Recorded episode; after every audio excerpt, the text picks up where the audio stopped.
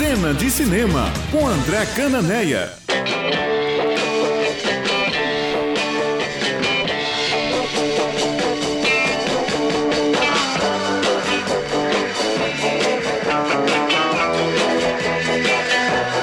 A gente vai pegar a carona na dica de Gi, porque é a minha dica também. Bom dia, Ulisses, Bom Helena, dia. Maurício, Ivna, Gi.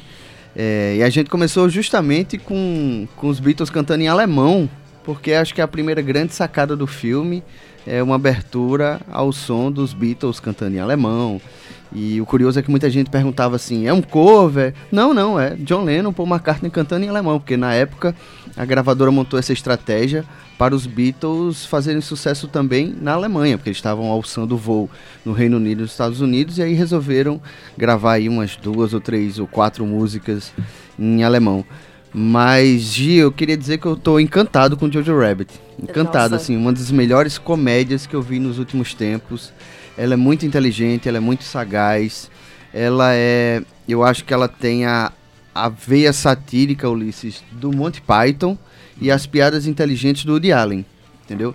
E de fato o diretor foi muito é, feliz em, em perceber. Bem, ele queria criar uma comédia. Então ele, ele falou assim: então vamos perceber o nazismo pelo olhar de uma criança de 10 anos, que é o Jojo Rabbit. Que é um. Que- é um. Ele e outras crianças, ali no. O filme é situado no final da Segunda Guerra Mundial. Eles são é, doutrinados pelo nazismo é, como se o nazismo fosse uma, uma, um, um futebol, uma carreira de esporte que todos querem almejar. Né? O, o topo dessa carreira é ser justamente o soldado do Hitler, né? o que fica do lado do Hitler, porque aí a garotada é, é, é, louca pelo Hitler, né? Adora o Hitler. E o Hitler, como o Gi falou, é o personagem imaginário do Jojo Rabbit.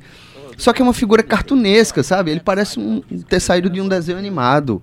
Então ele brinca o tempo inteiro com isso, como o Gi falou, é, de um assunto sério. Ele consegue fazer piada e ele consegue ir além, porque o, a trama do Jojo Rabbit, pra gente entender, é a história de um menino que tenta é, é, emplacar uma carreira de soldado no nazismo.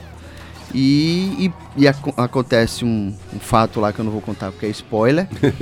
e ele acaba ficando de molho em casa e acaba, e acaba conhecendo uma menina que é judia, justamente perseguida pelos nazistas. Então o filme acaba se tornando a história entre um menino alemão e uma menina nazi- nazista, um, um pouco mais velha. Judia. Aliás, um, O e uma menino- menina, o menino nazista. e a menina judia, um pouco mais velha.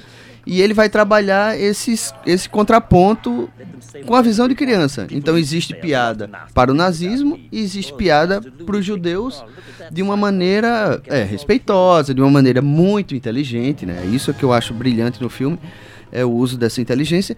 E que, Vina, eu, eu acabo tendo a leitura de que o... Desculpa, Gi, como é mesmo o nome do diretor? Taika Waikiki. Pronto. Waititi. Taika Waititi, que é o diretor de Thor Ragnar- Ragnarok. Ele tem um filme sobre vampiros é, que passou no Netflix, A Sombra... É as sombras da noite. A sombra- Não, não. O que ninguém. O que ninguém vê quando você Quando está... estamos na sombra. quando estamos na algo sombra. assim. É um filme incrível. Tinha na Netflix, eu vi na Netflix, era muito legal. E ele acaba fazendo, Ivna, e, bem, pelo menos foi uma leitura que eu fiz, é, dos tempos de hoje, sabe? Da polarização entre direita e esquerda. Não, só de você estar falando do enredo, eu já vou remetendo, tipo, trazendo pra atualidade. Mas ele faz isso de propósito. Ele, ele, eu acho que ele faz isso de, pro- de propósito, né? É, Fazendo piada com o nazismo e com os judeus, ele está fazendo piada com a direita e com a esquerda e com as diferenças, com as intolerâncias de ambos os lados. Então, os nazistas fazem piadas com os judeus que lembra muito o que a direita tem feito com a esquerda no mundo. Não é que o diretor está focando no Brasil, é, no governo brasileiro. Ele tá, isso, é no, isso, é, isso é no mundo. Então isso é uma leitura super atual, né? Que está nas entrelinhas do filme, que é feito de maneira brilhante. Sim. Tem uma hora que, que a menina está conversando com o Jojo, né? A, a judia está conversando com o Jojo e fala assim: Jojo, você não é nazista. Você acha que você quer participar de um clube, mas você não sabe nem o que você tá fazendo, entendeu? Assim, falando muito da ingenuidade dele, que tá sendo meio que Maria vai com as outras. Isso é uma coisa que a gente vê no mundo inteiro hoje em dia. Então esse discurso que tem Jojo Rabbit é atual e é fantástico. E é tudo feito com muita propriedade. E isso é que eu, isso é que me encanta, assim, sabe? Eu saí, eu, eu saí do filme querendo ver de novo e ver de novo, porque de fato é uma das melhores comédias que eu vi nos últimos tempos. Pelo ritmo, pela direção, pela, é, pelo texto, pelos diálogos. E aí ele tá concorrendo a seis Oscars, né? Melhor filme. é, não acho que leve, o que é uma pena. Eu já ia perguntar isso. Não, é ele, ele é daquela categoria do, do daquele filme lá da, da menina que entra no, numa Kombi e vai que também concorreu. Miss, Miss Mi- Sunshine. Pequena Miss Sunshine e Pequena tal. Miss Ele é, Sunshine. ele é aquela cota dos indies, assim. É, mas aí eu acho que ele leva o roteiro adaptado. O roteiro é muito bom. O roteiro é muito bom. E, e, assim, ele já ganhou prêmios, ganhou o BAFTA com, com roteiro adaptado. Então eu acho que ele leva. Tá concorrendo melhor figurino, melhor design de produção, melhor atriz coadjuvante para Scarlett Johansson, que no, vai concorrer, vai aparecer a, a foto dela duas vezes no Oscar, porque ela tá concorrendo coadjuvante por Jojo Rabbit e está concorrendo como principal por História de um Casamento. No Jojo Rabbit, ela faz a mãe do, do Jojo Rabbit. É, é uma personagem fantástica. me- assim, a atuação dela tá ótima, mas a personagem é melhor do que a atuação. Por isso que eu também não acho que vá, vá, vá tirar o Oscar da Laura Dern por História de um Casamento. E, e tá concorrendo então figurino, filme, roteiro, é, design de produção e atriz coadjuvante tá faltando mais um que é um, um- uma, premi- é uma categoria técnica. Uhum. Então fica a dica, Jojo Rabbit tá no cinema. É uma ótima surpresa, uma grata surpresa. Só, só você citou aí o BAFTA, e aqui saudando a comunidade LGBTQI, o barfão do BAFTA foi a fala do Joaquim Fênix, que, que, que foi muito interessante. Né? Ele chamou a atenção para uma, pra uma questão muito interessante dentro desse, desse. Quem não viu, veja, procure se informar, porque é uma fala importante. Isso, verdade. Segunda-feira, né? É, domingo. Domingo, perdão. domingo é à noite. Quais são as apostas O grande para o dia. Oscar? Para a grande noite do cinema mundial. Enfim, vai chegar o dia em que vamos conhecer o grande vencedor do Oscar, o prêmio mais importante do cinema. É, enfim, um filme que provoca amores de sabores, apostas e Arenga, arenga, muita arenga. enfim. é, e aí pronto, a gente tem concorrendo domingo a melhor filme Ford vs Ferrari, O Irlandês, Jojo Rabbit, Coringa, Adoráveis Mulheres, História de um Casamento, 1917, Era uma vez em Hollywood e Parasita. E, e as apostas, inclusive essa semana vazou um suposto print de um relatório que a academia teria que bota Parasita como vencedor.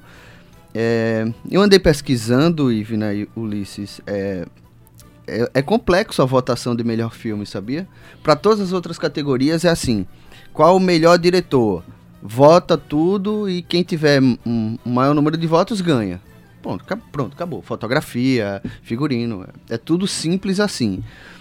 Para filme, eles encontraram uma maneira é, de evitar o lobby, né? Aquele lobby que, ei, vota aqui no, no Coringa, vai, vota no Coringa, vota, todo mundo vota no Coringa, Coringa ganhou.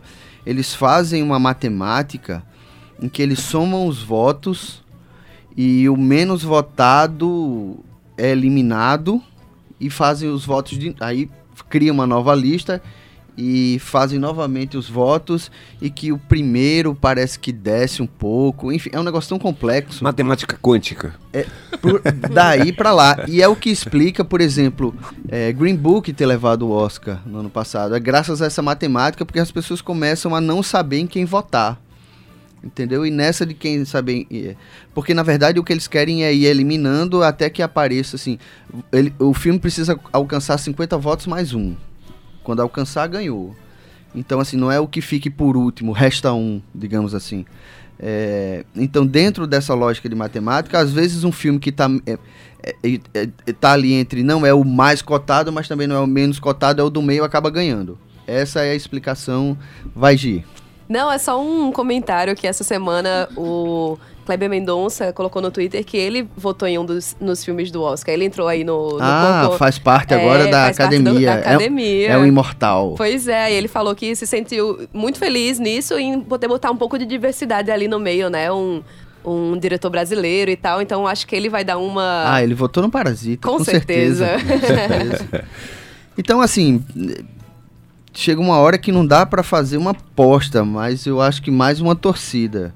É, muita gente apontando aí pra 1917 e minha torcida fica entre Parasita e, e Era uma vez em Hollywood, por, porque eu acho que chegou a hora e a vez de Tarantino. E, e o, Oscar tem feito muito isso, né? Eu acho que parece que até hoje o Oscar, não- a academia não se perdoa em não ter reconhecido é, a Hitchcock, por a genialidade de Hitchcock, entendeu? É verdade. Então, é, por isso mesmo, eles acabam sendo muito, muito cobrados. A Scorsese perdeu de ganhar Oscar por Toro Indomável, perdeu de ganhar Oscar por Taxi Driver.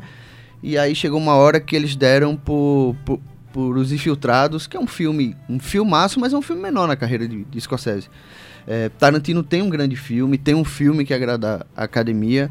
Eu acho que chegou a hora e a vez dele, mas enfim, as apostas estão muito para 1917 e para Coringa. Coringa com certeza leva melhor ator. É, como eu falei aqui, a, a. Opa! É, ele leva melhor ator. A Renée Zellweger leva melhor atriz por Judy. É, melhor ator coadjuvante. Jude, eu conheci esse nome. É, mas, Familiar, mas, familiar. esse, mas esse Judy é com Y. Judy, a minha é, é com E. Melhor diretor pode ir para Sam Mendes, porque tá ganhando todos os prêmios por 1917. Atriz coadjuvante, como eu falei, é Laura Dern, por História de um Casamento, é, é a mais provável.